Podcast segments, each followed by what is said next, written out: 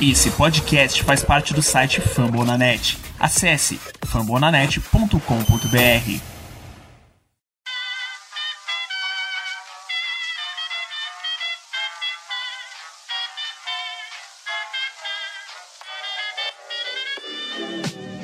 Mais uma rebatida forte. E ela tá fora daqui! Uau! E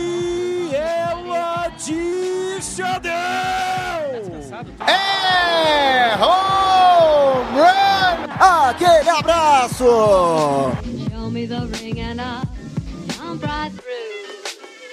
Salve, salve fã do beisebol, seja bem-vindo a mais um episódio do Rebatida Podcast. Eu sou Danilo Batista, seu host, mais uma semana, em mais uma semana preenchendo a nossa programação enquanto o beisebol tá aí no lockout. A gente não tem notícia absolutamente nenhuma vindo da MLB, então vamos preenchendo com episódios emocionais pra gente falar mais uma semana de especial, o jogo da minha vida. Vamos falar de vida de torcedor com três, não apenas torcedores, mas também produtores que temos convidados no programa de hoje. Vou apresentá-los em ordem alfabética, para ser até justo.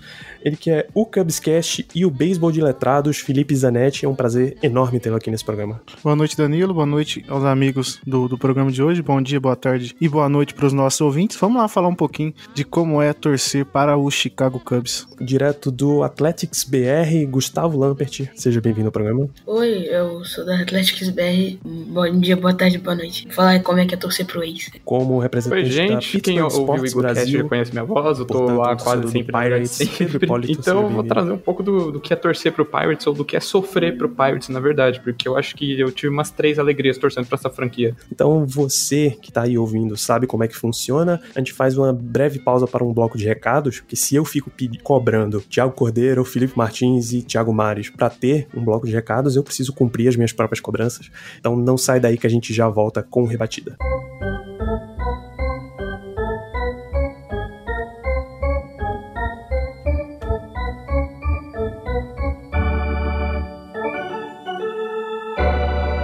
Nos recados, lembrar que fambonanet.com.br é a casa do Rebatida e de mais de 70 programas de esportes americanos. Você pode ouvir NFL com o Fumble na Net, o esportismo, contando jardas, falando de fantasy, ainda que a temporada do Fantasy Football já tenha acabado. Você pode ouvir NBA com o Noar o podcast, a NHL com o Icecast, com o Tic Tac Go e o nosso Rebatida, trazendo cobertura de Major League Baseball e o show antes do show, fazendo uma visão mais do pipeline do beisebol, minor leagues, college baseball, high school e etc. Tudo isso está em fambonanet.com.br. É, lembro que somos mais de 75 programas, incluindo mais da metade das franquias da MLB tem programas dedicados a eles por pessoas que acompanham diretamente cada uma das franquias, tá? Você pode ouvir além do nosso site nos principais aplicativos do ramo, Spotify, Apple Podcasts, Amazon Music, Google Podcasts, ou uma sequência enorme de lugares. Você pode pedir para Alexa, para o Google Assistant, para Siri tocar o nosso programa. Então é muito fácil de chegar,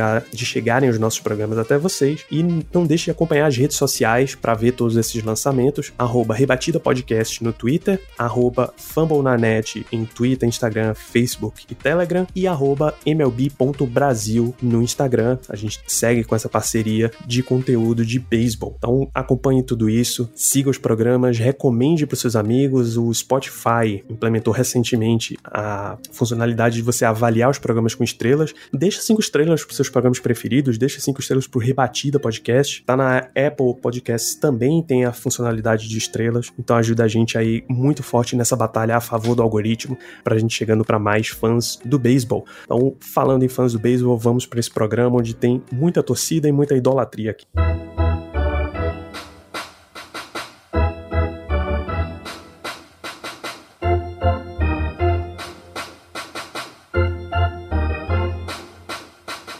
Pra gente chegando para mais fãs do beisebol. Então, falando em fãs do beisebol, vamos para esse programa onde tem muita torcida e muita idolatria aqui. Vamos começar a falar de idolatria. Deixa eu começar com você, Gustavo. Como foi que você começou nesse mundo de assistir beisebol, de torcer pro beisebol? Como foi que você se descobriu um torcedor do Oakland Athletics? O ex chegou no postseason em 2018 e 19, né? Mas foi eliminado no wild card.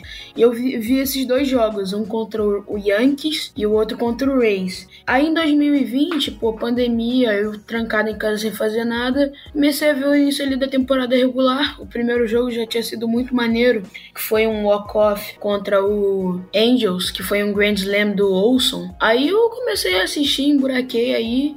Tô torcendo bastante desde o, desde o início da temporada passada, da, de 2020, né? O Ace conseguiu chegar ali no playoffs, foi eliminado, mas foi bem maneiro, assim. Foi uma experiência bem legal. Pô, tá aí um, um cara acompanhando mais recentemente, e eu passo para vocês, Anete, que eu imagino que esteja num espectro um pouquinho diferente aí nesse tempo vendo beisebol, né? Cara, o beisebol eu acompanho desde 2014, assim, fielmente.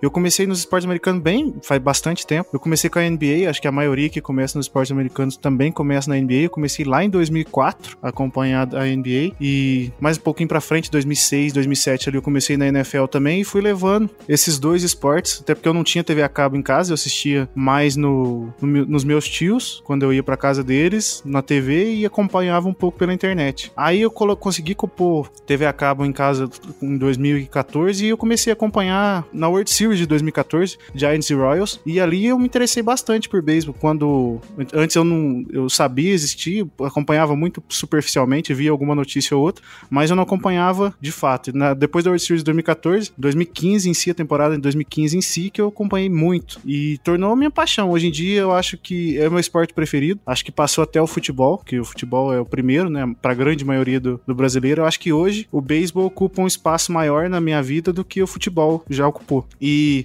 eu adoro a liga, adoro o MLB em geral. Acho que é a única liga onde eu gosto mais do esporte da liga do que do time. Por exemplo, se, se na NBA o Spurs acabar, eu provavelmente não vou assistir mais. Nem assisto muito jogos, é, com exceção dos do, do jogos dos Spurs. Mas a NFL NFL, idem com, com o Giants. Até o Giants tá dando uma desanimada de assistir, inclusive. Mas o, a MLB eu gosto de acompanhar tudo. Gosto de. Tanto que eu fiz até um programa, que é o Beisebol de Letrados, que você já citou, para falar da MLB em si. E depois o Cubscast, né? A gente teve esse projeto do Cubscast há uns dois anos atrás, a gente teve que parar. E com o convite do pessoal do Fórmula Net, o Danilo mesmo é, convidou eu e, e a turma para voltar. Mas o, o Cubs é, é um time que, conforme for falando no programa aí, é um time que é um amor e ódio eterno. E essa montanha montanha russa eterna que faz a gente gostar do time e do esporte. É, com esse aqui já é o volume 8 do jogo da minha vida, a gente já chegou à conclusão de que torcer é sofrer. Então, nem o cara, sei lá, o time atual campeão ou o time que era campeão, eles, ninguém, nem de baixo nem de cima da tabela, tá realmente 100% feliz com o time. Dá, tem sempre pra achar uma cota de sofrimento. E aí Comecei na NBA contigo, também, Pedro, mas foi uma coisa já na abertura você tava dizendo que sofre muito, mas aí eu descobri uns amigos que gostavam também, a gente começou a conversar começar. E aí foi, cara. Foi NFL, aí foi o hockey, e aí depois o beisebol e tudo de Pittsburgh. E, pô, cara, eu falei assim: o time nunca foi bom, desde quando eu comecei a acompanhar ali por 2017, 2018. Tenho poucos ídolos, né? Porque eu quase não tenho identificação. Quando você começa a falar, pô, cara, eu gosto muito do Marte, ele vai lá, é trocado. Mesma coisa do McCutcheon, que eu acho que eu nem cheguei a assistir muito do McCutcheon, foi muito pouco. Então é complicado, cara. Pittsburgh Pirates é basicamente isso aí. A gente gosta muito do time, a gente tem muita identificação com os anos 70 e algumas jogadas jogadas memoráveis e tal, mas o que marca são as jogadas que teve nessa temporada, que nem daquela eliminação bizarra que aconteceu na primeira base. Não aconteceu na primeira base, na verdade. Acho que o, o Cubscast sabe do que eu tô falando, que aquilo ficou traumatizado. Eu não vou conseguir esquecer daquilo muito fácil, não. Republicado aí durante. Acho que o final do, de 2021 ficou ah, a jogada mais bizarra de todo o esporte em 2021. Foi, foi bem pesado.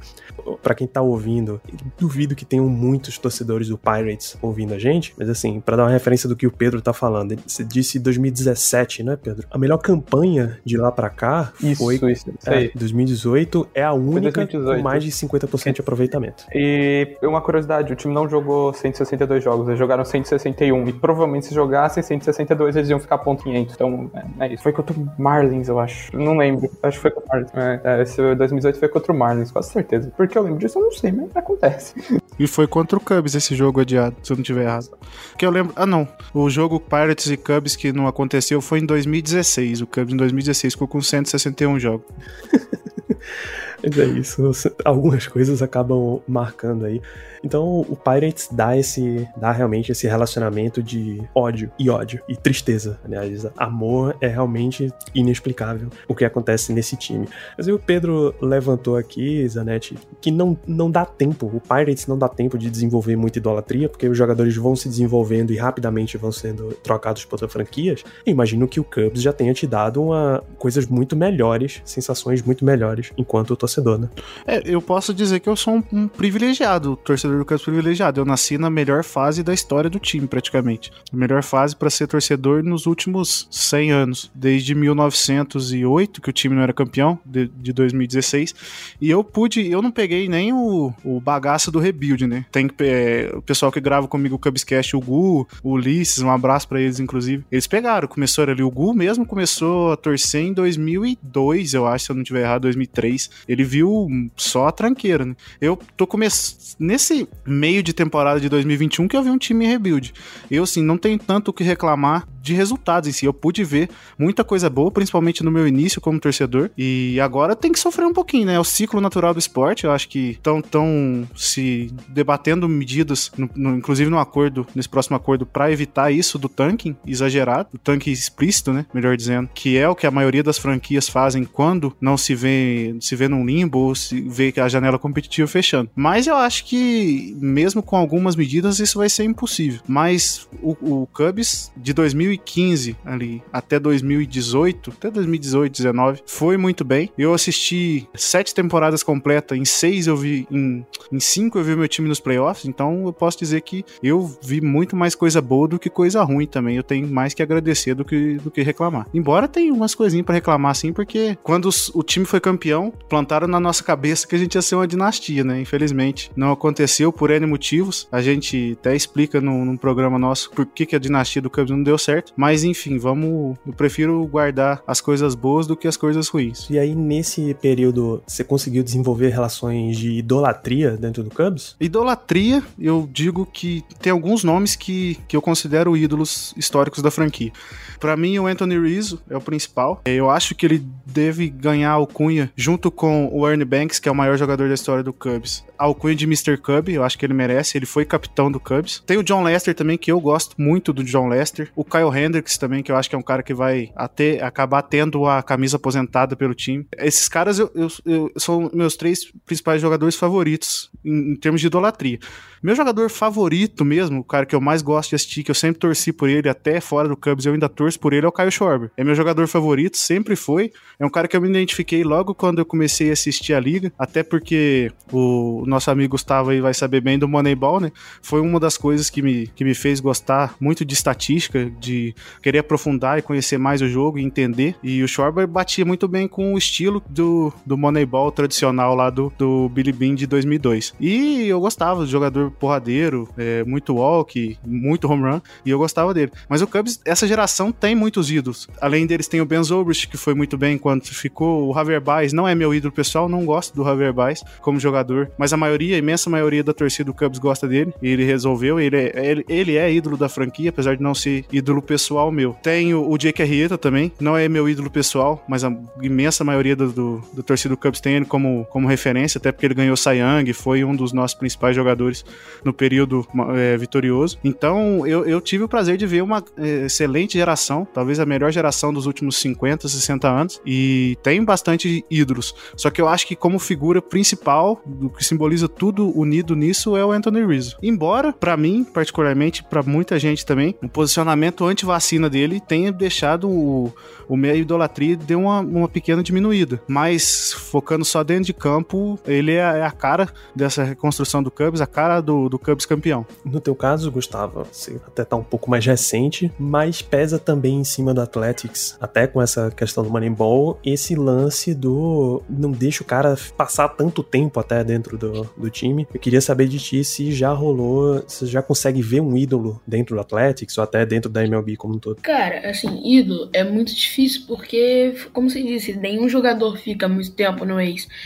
Tem, assim, milhares de exemplos que eu posso dar. Tem o Sonny Gray, que hoje em dia eu acho que tá no Reds. Josh Donaldson, que já foi MVP. Yannis Céspedes. Mas, assim, ídolo é muito difícil. Mas tem, cara, diversos jogadores que eu sou muito fã. Um deles é o Olson, com certeza.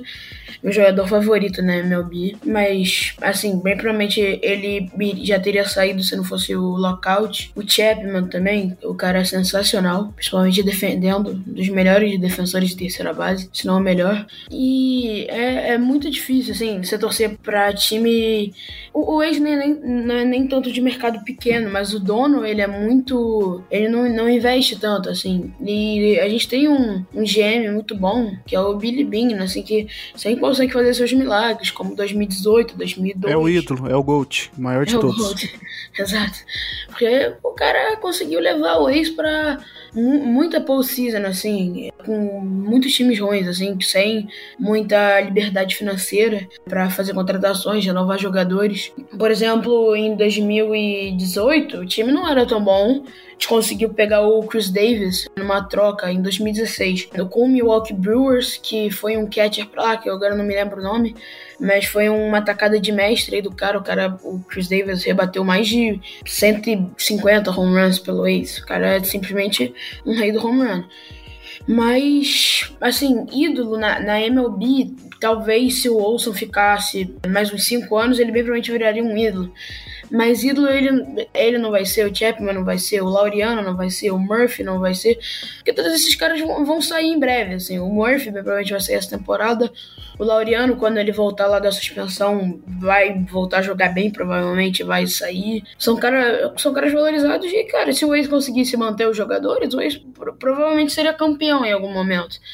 Assim, eu vi um, um time do Ace para daqui cinco anos seria um time sensacional, com prospectos que, que hoje são muito bons, os jogadores que hoje são muito bons, que seriam sensacionais no futuro, serão super estrelas, mas eu não tenho um ídolo ainda na MLB, porque não tem como ter. Talvez o Donaldson ter, seria um ídolo, porque o cara foi é um cara muito amado da torcida, ou o Sonny Gray até, ou o Céspedes, que foram os três exemplos que eu dei, são os caras que eu mais ouço falar, assim. Mas é, é isso, eu não tenho nenhum ídolo. Talvez o meu jogador favorito seja o Olson. Talvez fique um caso caso de que o, o GM é mais conhecido popularmente do que exatamente os jogadores, né? Até porque, claro, o Moneyball, enquanto obra de cultura, pesa bastante em cima do Athletics, né? É, ainda mais que o, o representante do GM foi o Brad Pitt, né? Não tem como. Não tem como. Você bota Brad Pitt para fazer qualquer figura histórica, o cara é. já ganhou uma importância absurda, né? A gente tá nesse bloco falando de memórias afetivas, e eu já te pergunto, Gustavo, nesse tempo, enquanto espectador do Ace, qual é o grande jogo que você lembra de ter assistido, que te deu mais emoção ou que ficou gravado na tua memória, mesmo que ele não tenha sido tão incrível assim? Cara, assim, eu sou torcedor do Bears, então não tem muito jogo incrível para se falar, porque o torcedor do Cubs aqui, o Felipe, porra, o cara viu o time chegar numa final de World Series e ganhar num jogo 7 sensacional e virando um, um 3 a 1 assim. Mas se eu fosse falar de um jogo, é, talvez o jogo mais marcante, talvez seja Athletics 13 e Minnesota Twins 12 da temporada regular do ano passado que foi quando o Ace estava. que foi a 12 vitória das 13 seguidas do Ace, que foi um jogo completamente de ataque, foi no dia do meu aniversário. Que é, foi dia 21 de abril. Que o Ace ele veio pro último quarto perdendo por três corridas foi, tava 12 a 10 no último inning, eu falei último quarto, último inning. E o Ace consegue a virada num erro grotesco do. Eu não vou conseguir lembrar agora, acho que foi do, do Donaldson ou do Astudilho. Foi alguém assim que ele foi jogar a bola para a primeira base, eliminação fácil, isolou a bola e o Ace conseguiu virar o jogo. Foi por muito emocionante, assim.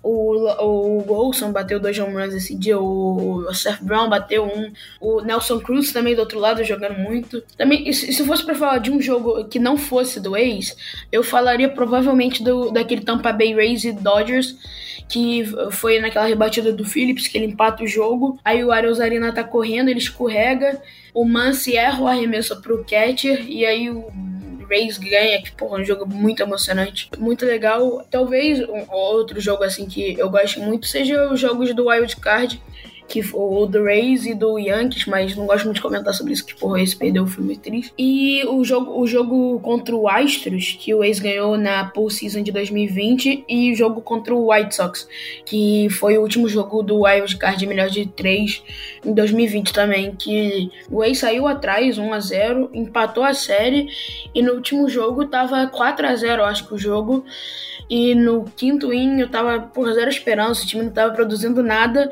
Dois homens em base, o Murphy bate o home run de três corridas, que, cara, bota o Ace de volta no jogo. O Ace ganha, que o time em si era muito bom, tinha o Liam Hendricks, que era um baita closer.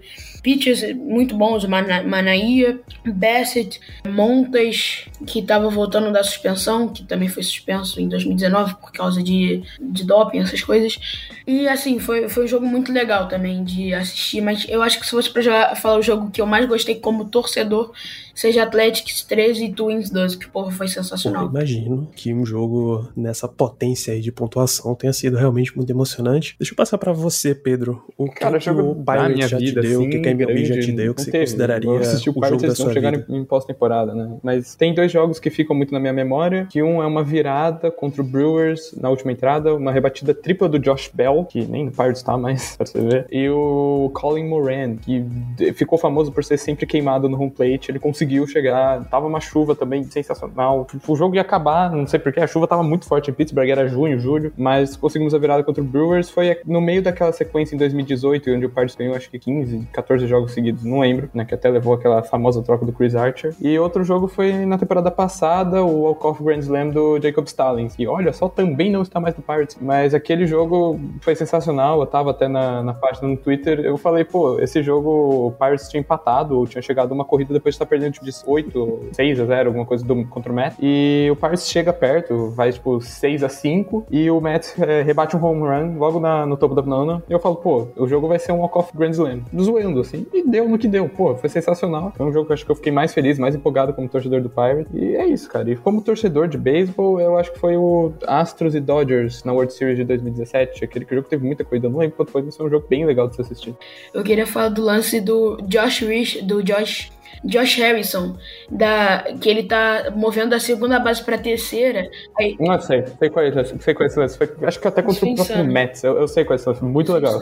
Ele é. tenta roubar a terceira base, ele sofre o pick-off, ele não, não é queimado, ele consegue chegar na terceira base. Sensacional, esse lance é incrível. É, eu consigo lembrar de um do Pirates, cara, foi, acho que nessa temporada já, um walk-off home run que eu acho também foi do Stallings é, no dia de Roberto Clemente. Hum, sei qual é, sei qual é sei qual é. Eu acho que não foi nem Grand Slam, foi um que o Difo, o Difo ele começa correndo da segunda base pra uma jogada rasteira pra primeira, e ele chega até a terceira por causa do erro. Foi contra o Reds. É, acho que foi contra o Reds foi, mesmo. Foi esse lance, eu acho. Pô, quando, quando você vê o Pirates ganhando no dia de Roberto Clemente, num, numa circunstância dessa, dá um, um leve calorzinho no coração. Você começa a, a tentar esquecer o que, o que essa franquia faz com as pessoas que para ela torcem. Quem teve uma oportunidade bem diferente foi você, Zanetti. Dentre as pessoas nessa sala, você é a única, o único que testemunhou uma vitória de World Series. Não posso garantir, no entanto, que esse seja o grande jogo que você já tenha visto. Ah, não tem acha? como, né? Esse jogo, o jogo 7 da World Series, eu tenho gravado na minha mente praticamente todas as entradas. Eu revi umas 15 vezes esse jogo. Revi com narração em espanhol, com de, de vários jeitos, cara. E, e eu tenho. Esse jogo é muito marcante para mim. Mas, assim, esse jogo em si eu tava muito nervoso pra assistir. É, eu e a maioria da torcida do Cubs. Então eu não consegui, lógico, tinha emoção, mas eu não consegui curtir de verdade esse jogo até acabar. É aquela ansiedade, o Cubs tomou um home run do empate do Rajai Davis, que não deve ter 50 home run na carreira. Pittsburgh Pirates Legend, tá? Pittsburgh Pirates Legend. Ele jogou lá. também, não era o seguinte. É, o Rajai Davis jogou em todo mundo. Só não jogou. Jogou até no Japão, até na Coreia, sei lá. O... Aí cara, aí é muito tenso e, e, esse jogo eu não consegui, assim, ficar um minuto em paz, mas é, a sensação daquele jogo é indescritível. Teve um, um lance que eu lembro muito do, é o slide do Chris Bryant, o jogo, se eu não me engano, dava 2x1, um, é 2x1. Um, e ele tem um flyball pouquíssimo, no, voou muito pouco o flyball, e ele fez um tag da terceira base, deu um slide no meio das pernas do catcher, eu não lembro se era o, se era o Ian, se era o, o Roberto Pérez, eu não lembro quem, quem era o catcher, e ele dá um um slide no meio das pernas dele. Assim, uma jogada que ficou marcada para mim. O home run do, do David Ross na, na, no último jogo da, da carreira dele, vindo do banco. Depois ele erra, o Lester entra de bullpen, o Chapman toma um home run. O Chapman que tava muito bem naquele playoff. É, muito bem, não. Teve algumas paçocadas, mas foi, na maioria das vezes que foi chamado, fez o papel. Aí foi pra entrada Zé, choveu. Aí já bateu a, a, a, o bode. Esse bode desgraçado acordou de novo. Pra quem não sabe, o Cubs tem. Existe a, a, a lenda da maldição do bode, né? Que o time. Em 1945, na World uh, Series. Verdade. Oi? Na World Series de 1945. Verdade, verdade. Na World Series de 1945. Um cara quis assistir um jogo no Wrigley Field e quis entrar com um bode. Os caras iam de terno pro jogo e o cara queria entrar com um bode no estádio. Enfim. Mas, passado isso, ele foi expulso do estádio e lançou uma praga que o Cubs nunca ia ganhar o World Series de novo. E esse jogo é muito marcante também, não para todos os torcedores do Cubs, né? Teve torcedor, teve pessoas que foram ao cemitério para ouvir o jogo ao lado do túmulo de pais, de avós, de tios, porque passou-se várias gerações que não puderam ver o Cubs campeão. Então esse jogo é muito simbólico, até acho que até pra história do beisebol, modéstia à parte, acho que esse jogo é um dos mais importantes da história do beisebol, porque acabou com, com uma das grandes maldições, né? Teve a maldição do Bambino, do Red Sox de 2000, que foi quebrada em 2004, 4 e depois a maldição do bode, né? E... Mas eu, eu pude ver vários outros grandes jogos do Cubs nessa época também, além do, do jogo 7 da World Series. Tem, nessa, em 2016 tem o jogo do Grand Slam do Miguel Monteiro, no primeiro jogo da, da NLCS contra o, o Dodgers, que ele bate um Grand Slam na oitava entrada e foi, parece que foi um, o maior som, não, o som mais alto da história da cidade de Chicago no momento daquele home run. E tem o, o, o jogo 2015, foi até triste pro, pros amigos torcedores do Parts, do jogo de wild card contra o Pittsburgh Parts em Pittsburgh, que o Arrieta fez um jogo fenomenal eu, e eu teve home run do Schwarber, teve home run do Haverbaes. Aí tem vários jogos, cara. De temporada regular tem aquele grande slam do Bolt, que até hoje passa nos comerciais da MLB, da MLB de TV. Dois outs na nona entrada, 3 a 0 pro, pro Nationals e ele bate o home run, bate um grande slam. A gente tá 3-2 a contagem. Isso, 3-2. Teve acho que uns 10 arremessos naquele at-bat.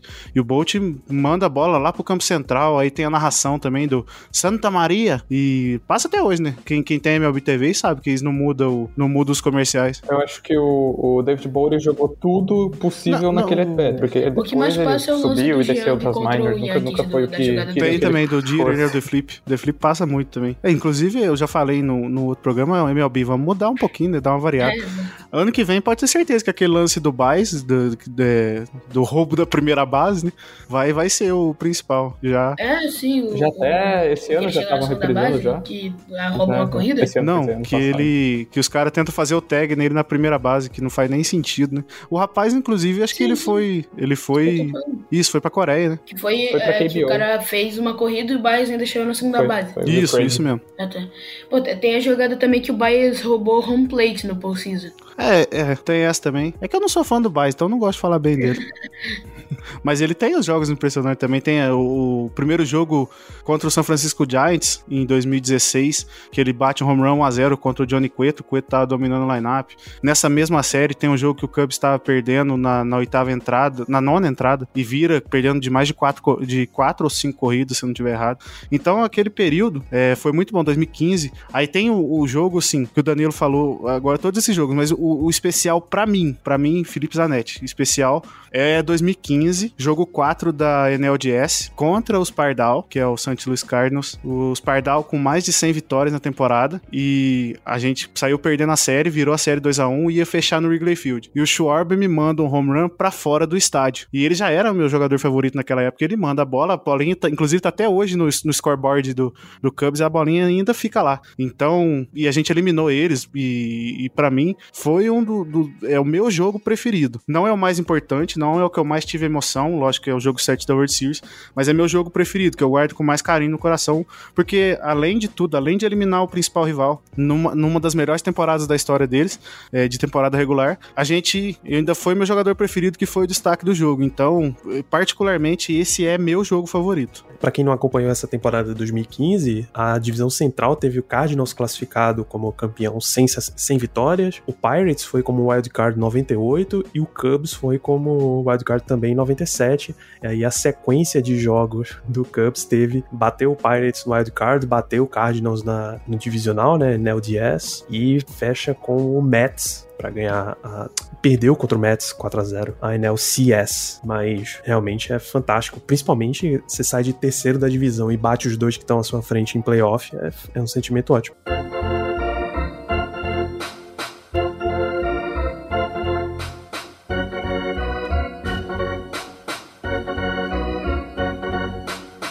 A gente sabe que faz parte da cultura de ser torcedor ter coisas relacionadas ao seu time. Por exemplo, eu recentemente, como eu tenho uma frequente participação em lives, eu colei na parede atrás de mim uma, quantidade boa de posters. Tá? Posters de Pittsburgh, posters do Pirates, do Penguins, dos Steelers e tal.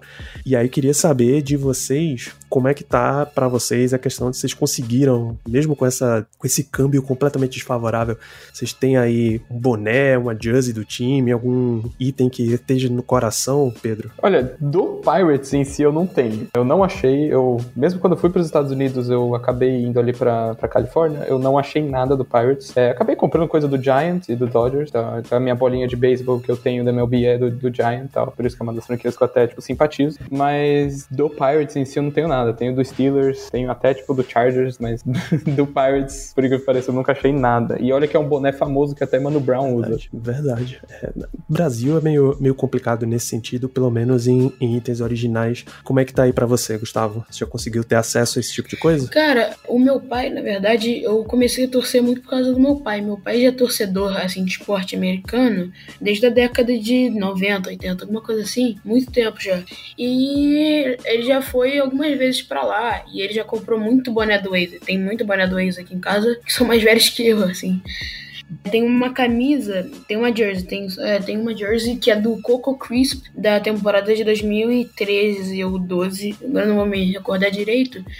Meu pai também já foi num jogo do Giants há um tempo, eu acho. Ele conseguiu um full ball, cara. Olha que cagada. Foi, foi, foi Giants e Ace no estádio do Giants. Foi impressionante. Impressionante. Pra ter uma bolinha de jogo mesmo, uma loucura. E aí, Zanetti? Eu torço pra todos os times ali da, de Oakland, né?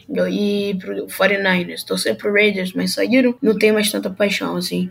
Mudei pro 49ers. Mas o, eu tenho o boné do Golden State também. Torço, o Golden State torço já há um tempo. Torço desde 2015. Faz um tempo já. Bom, é verdade. Aliás, Gustavo, você é o único entre nós aqui que teve com unidade. Provavelmente vai ser o único que lidou com mudança de time. Como é que tá essa, essa situação do Athletics aí com a, com a própria casa? Você acha que tá mais para mudar? Acha que tá mais para ficar? Como é Cara, acha? eu não sei, mas eu, eu odeio o Giants. Então, se o Athletics mudar pra Las Vegas, eu vou continuar com eles. Mas eu, particularmente, acho que o Howard Terminal tá bem, bem provável ali deles irem.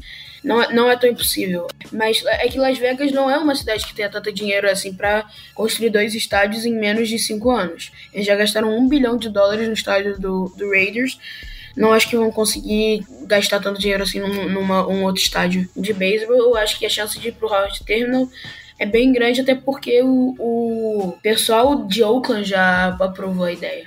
Faz igual era em Oakland. Divide o estádio, Rays e- Raiders e, e aí Caralho, Coliseu virava uma anarquia. isso ia ser- Exato. Coisa horrorosa, Isso ia ser- cara. Era horrível. Os iam twist. jogar, às vezes, enquanto o gramado era horroroso. Puta, é, aconteceu no, no Three Rivers Stadium Era também, é. é Antigamente, antigamente né? lá no, no surgimento do futebol americano era muito mais comum, né? O, Sim. o próprio Wrigley É. Field foi casa Sim. do Bears, se eu não estiver errado. O Bears chama Bears porque foi jogar no Wrigley É, Field. isso, porque é o, o urso crescido. né? O, o Giants, Exato. o Giants, o. Deixa eu ver. Acho que o, o Pirates, no, o Steelers não, mas eu tenho. tenho O é, Steelers chamou chama Pirates, Pirates. né? O Steelers chama Tem Pirates, vários, vários, a maioria, né? O beisebol era o principal esporte O- na Eu época. não sei se isso tem muito a ver, mas o São Francisco Giants era de Nova York. Isso, o Giants chama Giants por causa do New York Giants, New York Football Giants. O New York Football Giants chama Giants por causa do time de beisebol, que era Isso. New York Giants também. É, teve um Brooklyn Dodgers na NFL por- Sim, sim. pra fazer essa parceria aí também. Tinha muito esse lance, cara. Muito esse lance. O time de futebol futebol americano mais recente usava o nome do time de beisebol para promover, para chamar a atenção mais rápido do pessoal. Hoje não, não precisa mais desse tipo de manobra, mas na Hoje- época. hoje tá ao contrário. época ali- é, hoje tá ao contrário. É, Ah, mas até assim, em Major Leagues, né, você não precisa ter o mesmo nome do- de outro time, porque automaticamente você já entra com uma atenção absurda. Pô, tem, tem Falcons e Hawks, mas o, o Hawks era de St. Louis, então não tem nada a ver. É, tem os dois Cardinals, né? Sim. Isso. Acho que, é, acho que é o único que repete. Ah, tem Panthers também, né? Tem Florida Panthers e Carolina. É, tem, tem uma coisa ou outra. É. né? Assim, hoje, por exemplo, a NHL tá pra mudar, tá para mudar o Arizona. Muito É, vai, Isso, muito fala que vai pra provavelmente pra Houston. Houston. Não precisa o time da NHL chamar Houston Astros, ou chamar Houston Texans, ou Houston Não. Rockets, porque É, vai, vai continuar- acho que não vai continuar Houston Coyotes, mas vai ser outro nome, só que não vai ser, tipo, provavelmente Astros ou O- Texans. A MLB faz uma expansão e coloca um time, sei lá, em Green Bay. Os caras não vão chamar Packers, pô. Exato. Então tem o O- Tennessee, não vai chamar Titans, enfim, tem, tem esse lance aí, não precisa mais disso. E no teu caso, Zanetti, você conseguir, a gente voltando pro tópico de, de compras, você tem itens aí do Cubs, itens de MLB, você tem uma bolinha, uma jersey, um boné? Eu, eu tenho uma jersey do, do Schwarber, mas ela não é original. Inclusive, foi até um achado bem estranho que eu consegui comprar aqui na minha cidade. Eu sou de Poços, Poste Caldas, de Minas Gerais, e, e foi um achado, assim, muito aleatório. Tinha uma, tem uma loja que, que vai em São Paulo e compra, e coinci- coincidentemente, eles compraram justamente a do Schwarber. E, e eu tenho essa. Eu tenho também uma camisa lisa, que eu comprei na Netshoes. É, inclusive, no anúncio tava a camisa do Cubs com o nome de Los Angeles Dodgers, mas eu comprei mesmo assim. E eu tenho uma camisa lisa. Aí dos outros esportes eu tenho uma jersey do Giants, eu tenho uma jersey do, do Colts que eu ganhei e tenho uma jersey do Bears também que eu ganhei essas duas. Porque quando eles pessoas que não são do meio do futebol do- dos esportes americanos, né, eles acham que qualquer jersey de qualquer time você tá bom, mas eu também agradeço, eu ganhei as duas, tá, tá show de bola. E tem uma camisa do, do, do Spurs também, é, que eu tenho de, de é, são essas. Vamos andando aqui, a gente tem um tópico que é, é legal pra gente dar a seguinte visão. O beisebol, embora não seja a liga mais popular no Brasil, cada ano vai atraindo mais torcedores, né? Vai crescendo em espectadores. Eu gosto de pensar que o Rebatida tem um papel interessante nisso daí, mas como é que pra um torcedor novo, aquele cara que tá chegando, não sabe ainda pra quem torcer, você venderia o seu time? Como é que você atrai um torcedor pro Oakland Athletics, Gustavo? O que é que você, o que é que chama atenção assim como ponto de convencimento? P- Posso falar antes dele? Rapidinho? É. É só dar o play no Moneyball. Se o cara não começar a torcer pro Waze. Então, era isso que eu ia falar. Mas. É, eu, não tenho muitos motivos sem ser o Moneyball, cara, porque é inacreditável o que o Waze consegue fazer com tantos prospects, né? Que é. Os caras conseguiram achar o Simen e o Bassett e já trocaram os dois. Bassett ainda não, mas vai ser trocado. Mas, assim, eu vou dar um motivo, que é se você for torcer pro ex, não torce pro Giants, e aí você torce pro Golden State junto, que o Golden State é muito bom. Aí você consegue torcer pra um time muito bom que talvez ganhe títulos aí no futuro. E, cara, o Ace é uma franquia legal. É um time que mais faz walk-off na liga. É, é um bom motivo aí, porque o walk-off é uma coisa muito emocionante. Na última temporada em si, fez mais de 10 walk-off. Isso é bastante, bastante coisa, cara. E o Ace é, é um time que gosta de emoção e gosta de entregar também. Mas tô, tô dando motivo pra você não torcer, mas aqui não tem muito motivo pra você torcer. Torce porque, cara, é legal. E, e- e consegue umas façanhas, assim, bem, é bem maneiro, assim. O uniforme também é lindo. Uniforme é, verde. o- tem um, um Verde e dourado. É, cara, é, eu acho que é isso daí que você tá falando, que é um uniforme verde claro. Cara, é, é uma das coisas que eu mais queria na minha vida. É uma das coisas mais lindas do mundo. Mas, assim, você pode não torcer, mas eu, eu gosto muito e, sim, é uma experiência bem, bem legal, assim. Porque o beisebol é um esporte muito maneiro e o ex consegue trazer muita emoção aí pro esporte. Boa, vai lá, Felipe, vende o Cubs pra quem tá chegando agora na MLB. Cara, o Cubs, você vai pegar um dos times que é a terceira cidade mais populosa da, da América do Norte, né, dos Estados Unidos. E além disso, já vai ter uma torcida muito grande. Tem o, o segundo estádio mais antigo da, da MLB, que é o Wrigley Field, um estádio que é único. Tem lá as suas videiras, lá tem o, o sua parede de de folha, né? De, de árvore, que é muito tradicional. É a, uma das, das franquias mais tradicionais, né? O pessoal esquece que o, o, o Cubs, mesmo tendo só três títulos, só, entre aspas, né? Ele tem mais de 15 participações no World Series. É um dos times fundadores da liga. É um time com muita história. É um time que tem um passado recente muito bom. Agora entrou num rebuild, mas eu acho que vai ser um rebuild menos demorado do que foi da outra vez. Então, logo, logo, um, dois, máximo três anos, provavelmente iremos competir por playoffs de novo.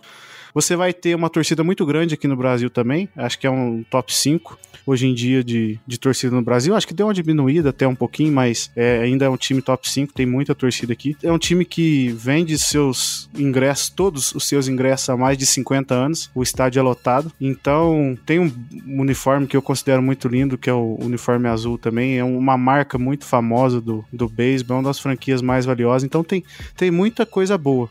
Esportivamente, é, igual eu falei, não estamos passando, estamos passando uma fase de reconstrução, mas logo logo a gente vai estar tá aí competindo de novo e torcer para nunca mais entrar. Tem, tem vários folclores, né, com relação ao, ao Cubs.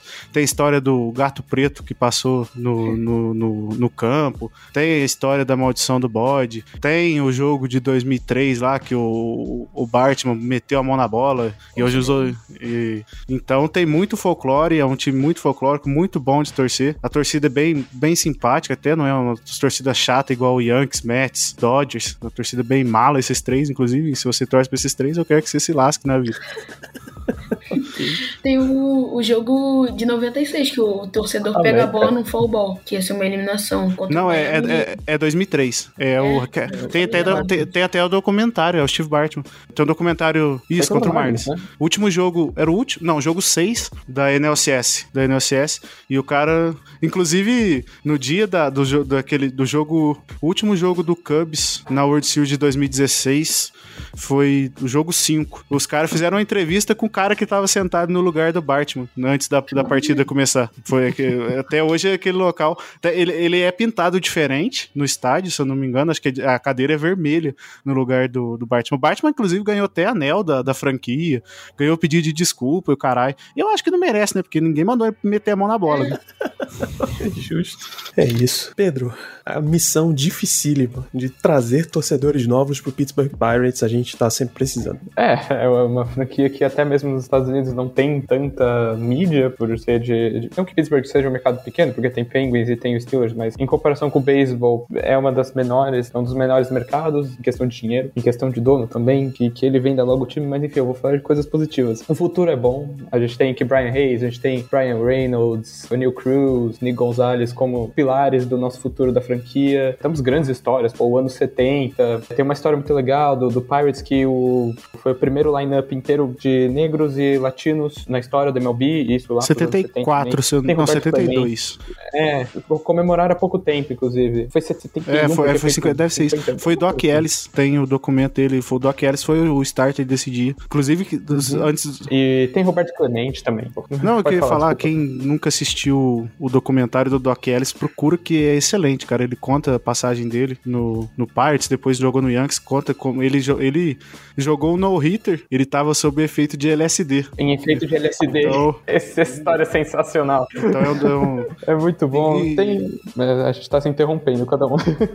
é, eu ia falar, tem Roberto Clemente também, que talvez seja o maior jogador latino da, da MLB. Tem um dos estádios com a vista mais bonitas, que você pega o fundo do estádio dá pro centro de Pittsburgh, então você vai ver o prédio da UPMC, assim, então é muito bonito. E o uniforme é bonito também, cara. Mas é, é isso, a gente tá forçando. A vista bastante. aérea com aquele delta de rios também é fantástico. Mas quem sou eu para falar, né? Pra torcer pro Cubs, você tem o time aparecendo de volta pro futuro. É o time que aparece no quando o, o Marty vai pro futuro. É o time que tá no letreiro lá, que já foi o campeão da World Series. Inclusive, 2015 era pra ser o ano, a gente ganhou em 2016. Já pensou se 2015 ia ser mais legal, mas. Se eles acertassem, ia ser épico. Ia ser épico. Uh. O Cubs é, aparece nos Simpsons também, que ah, mostra também... lá o Ray Griffin. É, parece todo mundo. O, o Ace também é sempre bom comentar que é um time que tem dois no hit, é dois, dois perfect games da história.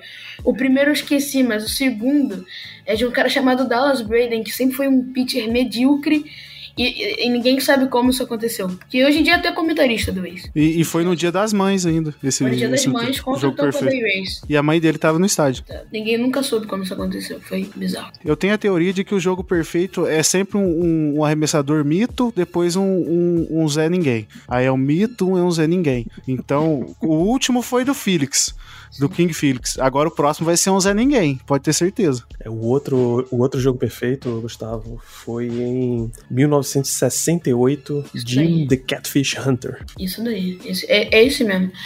E tem o. O Zanetti lembrou da aparição do Cubs em De Volta pro Futuro. Nesses programas Jogo da Minha Vida, a gente traz também umas referências culturais sobre os times. E aí eu achei que na lista da MLB a menção ao Cubs fosse ser De Volta pro Futuro, mas não é. É o. Meu Deus, o nome do filme em português, Ferris Bueller. Curtindo a vida doidada. Curtindo a vida doidada, pelo amor de Deus. Da jaqueta lá, não é? Da jaqueta? Eles vão no, no Wrigley Field. Tem um outro também, que, que eu lembrei agora, em Prison Break, o, o Michael e o... Como que é o nome do irmão dele mesmo? Nunca É, assisti o irmão, o irmão do Michael, é aquele. É o irmão do Michael. Eles também são o, o pai do deles, que é um agente secreto lá, que meio que sumiu do mapa.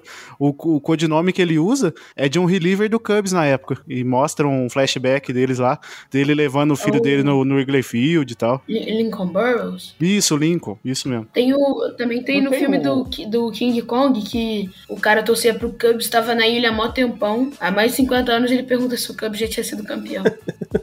Não tem o- aquele filme da Disney também que é Young Pitcher, alguma coisa, com uma criança que vira pitcher de Tem, é com. Cubs também, não? tem. Eu não lembro o nome. Não é. Menino de. Não é menino de ouro, não. Ah, eu não lembro o nome. É, é, tipo, é a história tipo, É. de, um- de uma criança que em um dia ele vira um pitcher sensacional e no outro dia tipo, ele volta a ser Não, ele comum, teve um, tipo, assim. uma lesão no braço, um negócio mais esquisito lá. E, e ele começa a arremessar como um arremessador de Major. Esse filme é legalzinho também. Sonho de campeão, de acordo com o IMDb. Então o Cubs é um time bastante cultura pop. Acho que muito o, o Cubs. Uma coisa que. O Cubs é muito falado também pela. os jogos à tarde, né? Como o Wrigley Field fica numa área residencial, existe um acordo com a comunidade ali em volta para que não que tenha um limite de jogos noturnos. Pra, questão de incômodo e tal, querendo ou não, um estádio movimenta, faz muito barulho e tal. E nas épocas ali, anos 60, 70, onde começou a, a crescer a transmissão de. de- as, trans- as transmissões de jogos pela televisão, quase todo dia tinha transmissão do jogo do Cubs. Tanto que a torcida do Cubs nos Estados Unidos, ela é muito dispersa, tem várias localidades, porque era um time que passava muitas vezes durante o dia pro pessoal ver. Então é, é um outro atrativo também. O Cubs. É, o, o, o ex eu não posso falar o mesmo. Pô, só jogo meia-noite aí. só fim de semana aí que tem um joguinho 5 da tarde. pra mas- público brasileiro é difícil. É complicado, a gente até. Até pro próprio pessoal dos Estados Unidos, porque é muito tarde a Não, diferença é, de, pro, de pros Los Estados Unidos Angeles, lá pra Nova Area. York.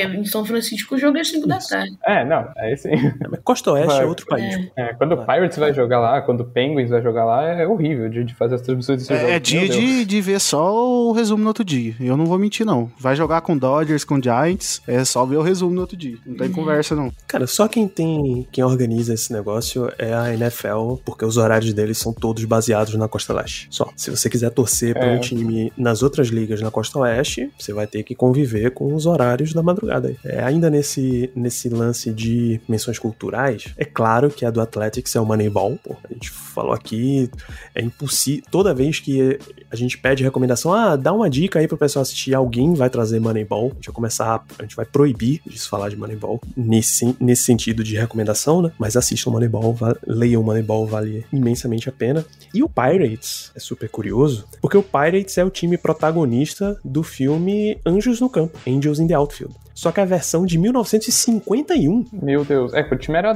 era decente ainda, né? Era bom. Tem Porque aquela história que o Bill Cosby, eu- se eu não me engano, o, o cantor de música dos anos 50, 40, Bill Crosby, Bill Cosby, ele foi dono do Pirates. E ele era tão torcedor do Pirates, assim, que ele não assistia os jogos. E é bizarro. Ele foi dono de umas porcentagens assim, do Pirates. Ele é famoso, hein? Cantor de música antiga, bem antiga. Precisamente, Bing Crosby entre 46 e 86 foi, do- foi um dos donos do Pirates. É, o, enfim, tava falando de tem Anjos no Campo. O Los Angeles Angels, Anaheim Angels, California Angels, que a gente conhece, foi fundado em 61. Quando eles fizeram o filme original em 51, não existia o Angels para fazer essa, essa referência. Então o time base lá foi o Pirates. Que loucura. Mas o máximo é isso e aparições do PNC Park toda vez que as transmissões da NFL fazem uma tomada aérea do Heinz Field. Exatamente. Isso, exatamente. Se até o Ken Rosenthal tá, tá aí na pista, perdeu o carro, quem é o rebatida para contrariar isso? Thank you.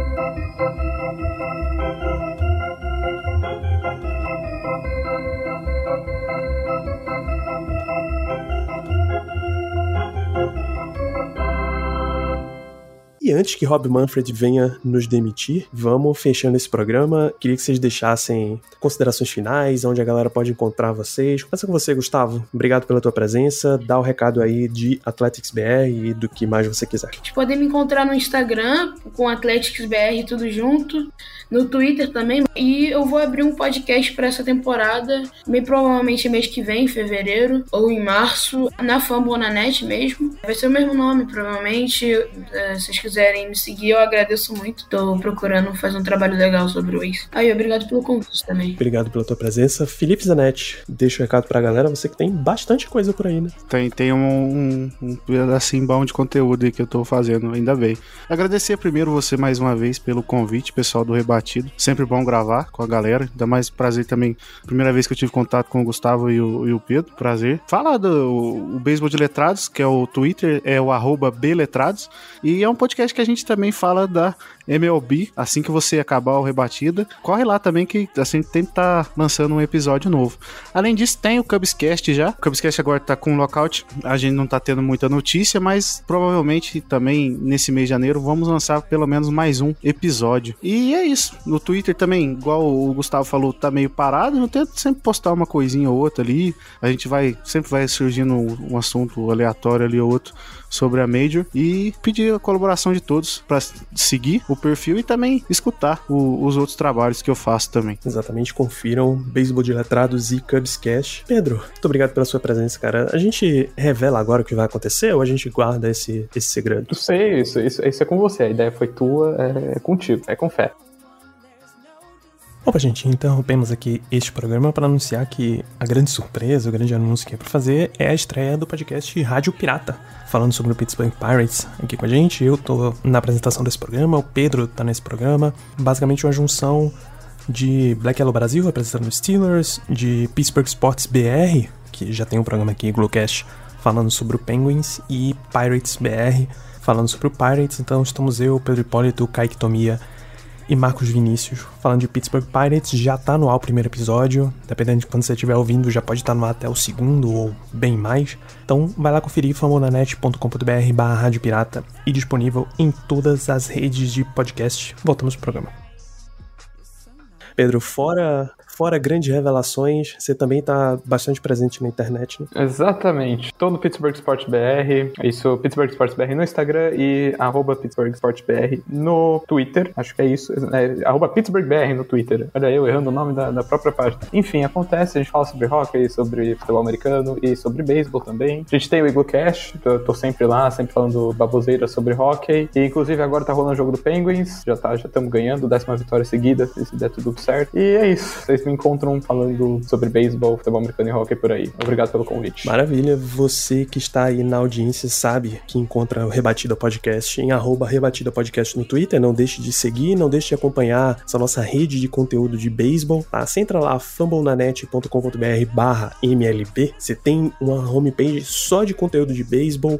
A gente tem uma grande série de podcasts de franquias desse esporte maravilhoso. A gente tem umas colunas de texto. Recentemente estreou a coluna Red Legs, falando do Cincinnati Reds. Então dá uma conferida lá, dá uma recomendada e vá lá no arroba Rebatida Podcast. Você vai encontrar o tweet anunciando esse episódio. Então vamos ficando por aqui na expectativa de encontrá-los muito em breve. Um grande abraço para todos vocês e até a próxima.